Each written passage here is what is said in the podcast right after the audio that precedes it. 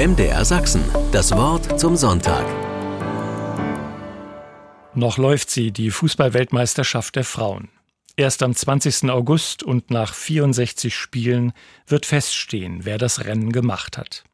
Interessante Spiele, volle Stadien, meist gute Stimmung. Eines ist bei dieser WM bemerkenswert, die langen Nachspielzeiten. Verzögerungen und Spielunterbrechungen müssen konsequent hintendran gehängt werden. Das sind manchmal pro Halbzeit zweistellige Nachspielzeiten. Wenn das im Leben auch so wäre. Unser Leben wäre 70 Jahre und wenn es hochkommt, so sind es 80, heißt es in einem Psalm der Bibel über die Endlichkeit. Und tatsächlich werden Menschen heute 90, ja gar nicht so selten auch 100 Jahre alt.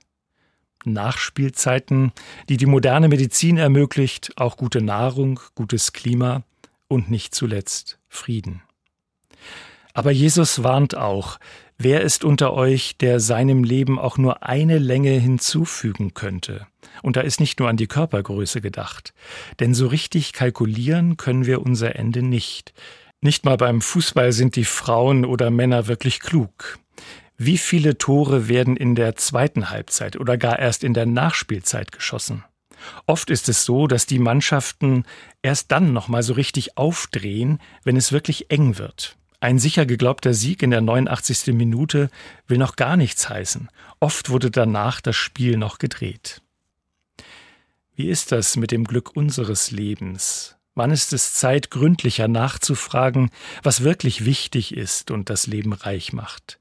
Vielleicht braucht es erst etwas Lebenserfahrung, Momente der Gefährdung oder eine erste Ahnung, dass es nicht selbstverständlich ist, dass morgen die Sonne wieder für mich aufgeht und ich auch den nächsten Lenz wieder sehen werde.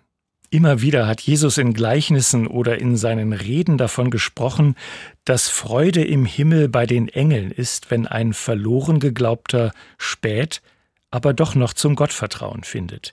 Jubel wird bei den Engeln sein, heißt es da. Was für ein Bild. Engel als Cheerleader, die den Spätheimkehrer mit Fangesängen empfangen. Möge es so sein, nicht nur beim Fußball. Kalkulieren aber mit der Nachspielzeit sollten wir lieber nicht. Wir täten uns selbst keinen Gefallen. MDR Sachsen, das Wort zum Sonntag.